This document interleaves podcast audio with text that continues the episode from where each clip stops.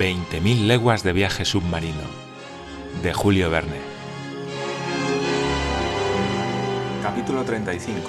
El mar de los sargazos. El Nautilus no había modificado su rumbo. Así pues, toda esperanza de regresar hacia los mares europeos debía ser momentáneamente abandonada. El capitán Nemo mantenía el rumbo sur. ¿A dónde nos llevaba? No me atrevía yo a imaginarlo. Aquel día el Nautilus atravesó la zona singular del Océano Atlántico, Nadie ignora la existencia de esa gran corriente de agua cálida conocida con el nombre de Gulf Stream, que tras salir de los canales de Florida se dirige hacia el Spitzberg. Pero antes de penetrar en el Golfo de México, hacia los 44 grados de latitud norte, la corriente se divide en dos brazos, el principal de los cuales se encamina hacia las costas de Irlanda y de Noruega, en tanto que el segundo se orienta hacia el sur, a la altura de las Azores, para bañar las costas africanas y desde allí, tras describir un óvalo alargado, volver hacia las Antillas. Este segundo brazo, es más bien un collar que un brazo, rodea con sus anillos de agua cálida esa zona fría del océano, tranquila e inmóvil, que se llama el Mar de los Sargazos. Verdadero lago en pleno Atlántico, las aguas de la gran corriente no tardan menos de tres años en circunvalarlo. El Mar de los Sargazos, hablando propiamente, cubre toda la parte sumergida de la Atlántida. Algunos autores han llegado incluso a mantener que las espesas hierbas de las que está sembrado las ha arrancado de las praderas de ese antiguo continente. Es más probable, sin embargo, que esas masas herbáceas, algas y fucos, arrancadas de las orillas de Europa y de América, hayan sido arrastradas hacia esa zona por el Gulf Stream. Esa fue una de las razones que llevaron a Colón a suponer la existencia de un nuevo mundo. Cuando los navíos del audaz explorador llegaron al mar de los Sargazos, navegaron no sin dificultad en medio de estas hierbas que detenían su marcha, con gran espanto de las tripulaciones, y perdieron tres semanas en atravesarlas. Tal era la región que visitaba el Nautilus en aquel momento. Una verdadera pradera, una tupida alfombra de algas, de fucos, de uvas del trópico, tan espesa, tan compacta, que la roda de un navío no podía desgarrarla sin gran esfuerzo. El capitán Nemo no quiso arriesgar su hélice en esa masa herbácea y se mantuvo a algunos metros de profundidad. El nombre dado a esta zona del mar viene de la palabra española sargazo, aplicada a estas algas, que son las que principalmente forman este banco inmenso de hidrófitos, cuya formación es explicada así por el erudito Maury, autor de la Geografía Física del Globo. La explicación que puede darse me parece resultar de un experimento de todos conocido. Si se colocan en un vaso fragmentos de tapones de corcho o de cualquier cuerpo flotante y se imprime al agua de ese vaso un movimiento circular, se verá cómo esos fragmentos dispersos se agrupan en el centro de la superficie líquida, es decir, en el punto menos agitado. En el fenómeno que nos ocupa, el vaso es el Atlántico, el Gulf Stream es la corriente circular, y el mar de los Sargazos el punto central en el que vienen a reunirse los cuerpos flotantes. He podido estudiar el fenómeno en este medio especial en el que los navíos penetran raramente y comparto la opinión de Maury. Por encima de nosotros flotaban cuerpos de todo origen, amontonados en medio de las hierbas oscuras, troncos de árboles arrancados a los Andes o a las montañas rocosas y transportados por el Amazonas o el Mississippi, numerosos restos de naufragios, de quillas y carenas, tablones desgajados y tan sobrecargados de conchas y de percebes que no podían remontar a la superficie del océano. El tiempo justificará algún día esta otra opinión de Maury, la de que estas materias, así acumuladas durante siglos, se mineralizarán bajo la acción de las aguas y formarán inagotables hulleras. Reserva preciosa que prepara la previsora naturaleza para el momento en que los hombres hayan agotado las minas de los continentes.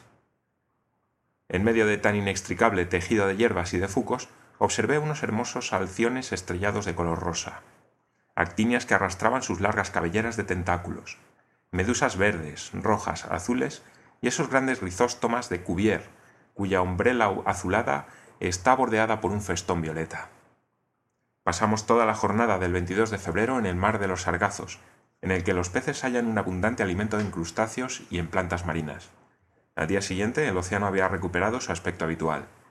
Desde entonces y durante 19 días, del 23 de febrero al 12 de marzo, el Nautilus prosiguió su marcha en medio del Atlántico a la velocidad constante de 100 leguas diarias.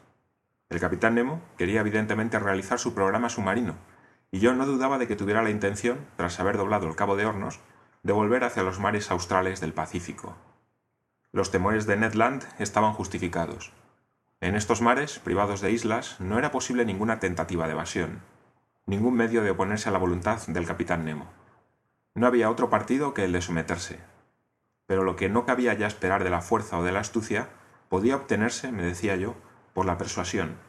Terminado el viaje, ¿no accedería el capitán Nemo a devolvernos la libertad bajo el juramento de no revelar jamás su existencia? Juramento de honor que cumpliríamos escrupulosamente. Pero había que tratar de esta delicada cuestión con el capitán. ¿Y podía yo reclamar nuestra libertad? ¿Acaso no había declarado él mismo desde el principio y muy solemnemente que el secreto de su vida exigía nuestro aprisionamiento a perpetuidad a bordo del Nautilus? Mi silencio durante esos cuatro meses ¿No le habría parecido una tácita aceptación de la situación?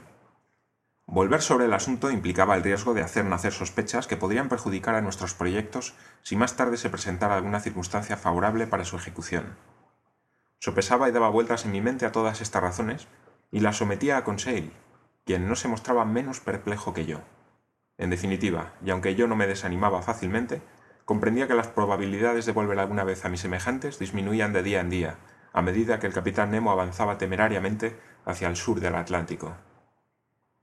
Durante los 19 días antes citados, ningún incidente particular marcó nuestro viaje. Veía poco al capitán. Nemo trabajaba. En la biblioteca hallaba a menudo los libros dejados por él abiertos. Eran sobre todo libros de historia natural. Mi obra sobre los fondos marinos, hojeada por él, estaba cubierta de notas en los márgenes que contradecían a veces mis teorías y sistemas. Pero el capitán se limitaba a anotar así mi trabajo, y era raro que discutiera de ello conmigo. A veces oía los sonidos melancólicos de su órgano que él tocaba con mucho sentimiento, pero solamente de noche, en medio de la más secreta oscuridad, cuando el Nautilus dormía en los desiertos del océano. Durante aquella parte del viaje navegamos durante jornadas enteras por la superficie de las olas. El mar parecía abandonado. Apenas unos veleros con carga para las Indias se dirigían hacia el Cabo de Buena Esperanza. Un día fuimos perseguidos por las embarcaciones de un ballenero, cuyos tripulantes nos tomaron sin duda por una enorme ballena de alto precio. Pero el capitán Nemo no quiso hacer perder a aquella gente su tiempo, y terminó la caza sumergiéndose bajo el agua. El incidente pareció interesar vivamente a Ned Land. No creo equivocarme al decir que el canadiense debió lamentar que nuestro cetáceo de acero no hubiese sido golpeado mortalmente por el arpón de los pescadores. Los peces observados por Conseil y por mí durante ese periodo diferían poco de los que ya habíamos estudiado bajo otras latitudes. Los principales fueron algunos especímenes de ese terrible género de cartilaginosos, dividido en tres subgéneros que no cuentan con menos de 32 especies.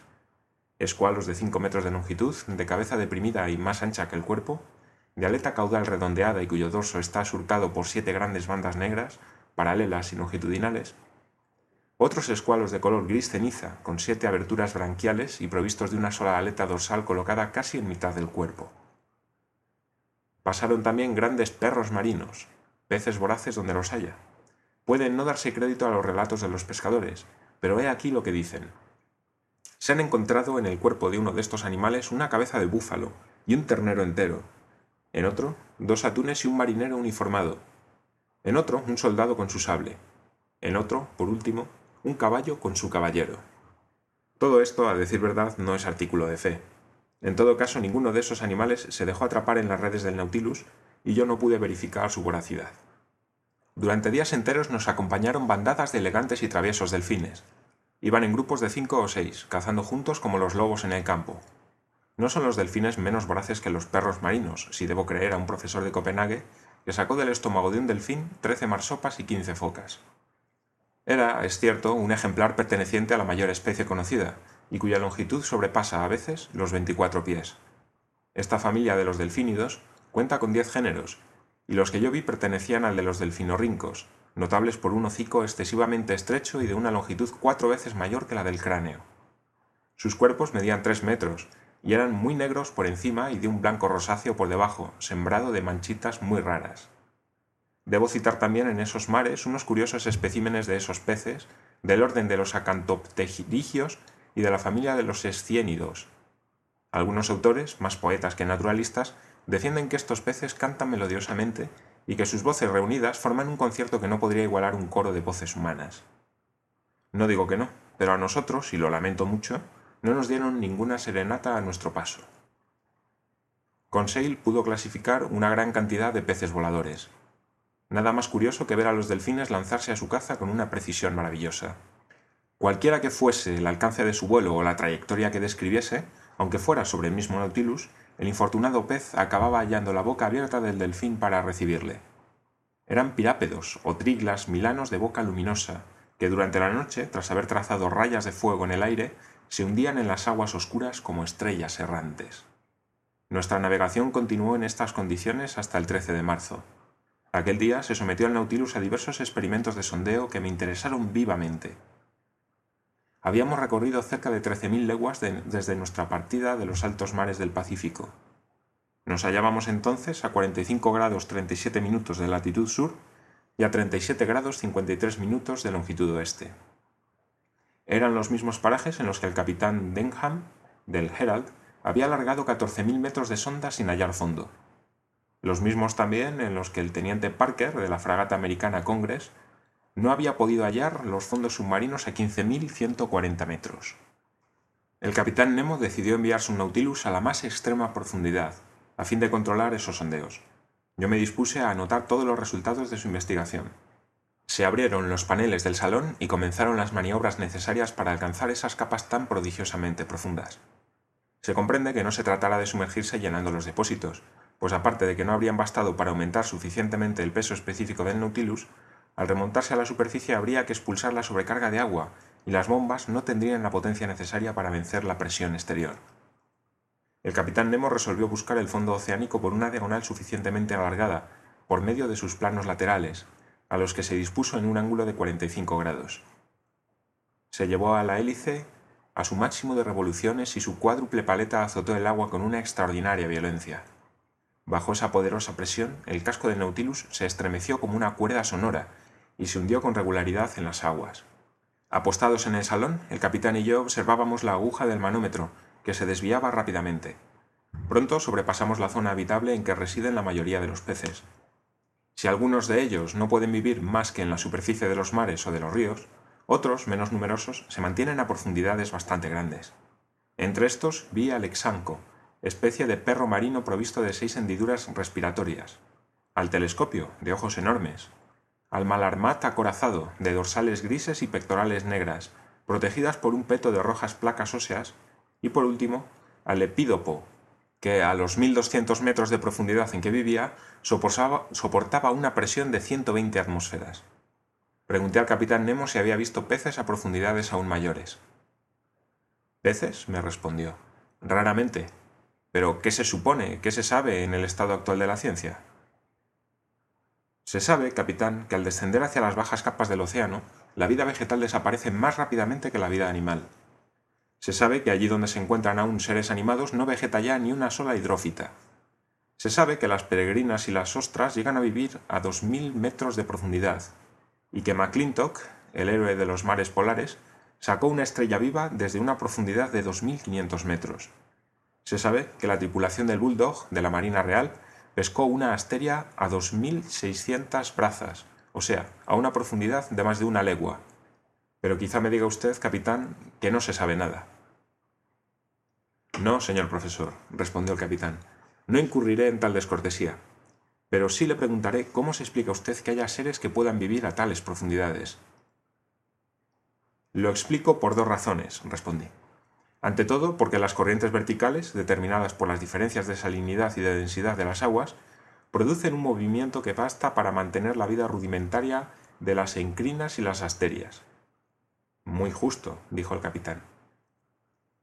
Y además, porque si el oxígeno es la base de la vida, se sabe que la cantidad de oxígeno disuelto en el agua marina aumenta con la profundidad en lugar de disminuir, y que la presión de las capas bajas contribuye a comprimirlo. Ah, ¿se conoce eso? dijo el capitán Nemo, con un tono ligeramente sorprendido. Pues bien, señor profesor, eso está muy bien, porque es la pura verdad. Yo añadiré que la vejiga natatoria de los peces pescados en la superficie contiene más azoe que oxígeno a la inversa de la de los peces extraídos de las grandes profundidades, lo que da la razón a su sistema. Pero continuemos nuestras observaciones. Miré el manómetro. El instrumento indicaba una profundidad de 6.000 metros. Llevábamos ya una hora en inmersión. El Nautilus continuaba descendiendo en plano inclinado. Las aguas eran admirablemente transparentes y de una diafanidad indescriptible. Una hora más tarde nos hallábamos ya a 13.000 metros, unas tres leguas y cuarto, y el fondo del océano no se dejaba aún presentir. A los 14.000 metros vi unos picos negruzcos que surgían en medio del agua, pero esas cimas podían pertenecer a montañas tan altas como el Himalaya o el Mont Blanc, o más incluso, y la profundidad de los abismos continuaba siendo difícil de evaluar. El Nautilus descendió aún más pese a la poderosa presión que sufría. Yo sentía sus planchas temblar bajo las junturas de sus tuercas, sus barrotes se arqueaban, sus tabiques gemían, los cristales del salón parecían combarse bajo la presión del agua. El sólido aparato habría cedido, sin duda, si tal como había dicho su capitán, no hubiese sido capaz de resistir como un bloque macizo. Al rasar las superficies de las rocas perdidas bajo las aguas, pude ver aún algunas conchas, sérpulas, espíos vivos y algunos especímenes de asterias. Pero pronto estos últimos representantes de la vida animal desaparecieron, y por debajo de las tres leguas, el Nautilus sobrepasó los límites de la resistencia submarina, como lo hace un globo que se eleva en el aire por encima de las zonas respirables. Habíamos alcanzado una profundidad de 16.000 metros, cuatro leguas, y los flancos del Nautilus soportaban entonces una presión de 1.600 atmósferas, es decir, 1.600 kilogramos por cada centímetro cuadrado de su superficie. ¡Qué situación! exclamé. Recorrer estas profundas regiones a las que el hombre jamás había llegado. Mire, capitán, mire esas magníficas rocas, esas grutas deshabitadas, esos últimos receptáculos del lobo donde la vida no es ya posible. Qué lástima que nos veamos reducidos a no conservar más que el recuerdo de estos lugares desconocidos. ¿Le gustaría llevarse algo mejor que el recuerdo? me preguntó el capitán Nemo. ¿Qué quiere usted decir? Quiero decir que no hay nada más fácil que tomar una vista fotográfica de esta región submarina. Apenas había tenido tiempo para expresar la sorpresa que me causó esta nueva proposición, cuando a una simple orden del capitán se nos trajo una cámara fotográfica. A través de los paneles, el medio líquido, iluminado eléctricamente, se distinguía con una claridad perfecta no hubiese sido el Sol más favorable a una operación de esta naturaleza. Controlado por la inclinación de sus planos y por su hélice, el Nautilus permanecía inmóvil. Se enfocó el instrumento sobre el paisaje del fondo oceánico, y en algunos segundos pudimos obtener un negativo de una extremada pureza. Es el positivo el que ofrezco aquí. Se ven en él esas rocas primordiales que no han conocido jamás la luz del cielo, esos granitos inferiores que forman la fuerte base del globo, esas grutas profundas vaciadas de la masa pétrea, esos perfiles de una incomparable línea cuyos remates se destacan en negro como si se debieran a los pinceles de algunos artistas flamencos. Luego, más allá, un horizonte de montañas, una admirable línea ondulada que compone los planos del fondo del paisaje. Soy incapaz de describir ese conjunto de rocas lisas, negras, bruñidas, sin ninguna adherencia vegetal, sin una mancha, de formas extrañamente recortadas y sólidamente establecidas sobre una capa de arena que brillaba bajo los resplandores de la luz eléctrica. Tras terminar su operación, el capitán Nemo me dijo, Ascendamos, señor profesor. No conviene abusar de la situación ni exponer por más tiempo al Nautilus a tales presiones. Subamos, respondí. Agárrese bien. No había tenido apenas tiempo de comprender la razón de la recomendación del capitán cuando me vi derribado al suelo. Embragada la hélice a una señal del capitán y erguidos verticalmente sus planos, el Nautilus se elevaba con una rapidez fulgurante como un globo en el aire y cortaba la masa de agua con un estremecimiento sonoro. Ningún detalle era ya visible. En cuatro minutos franqueó las aguas que le separaban de la superficie del océano y tras haber emergido como un pez volador, recayó sobre ella haciendo saltar el agua a una prodigiosa altura.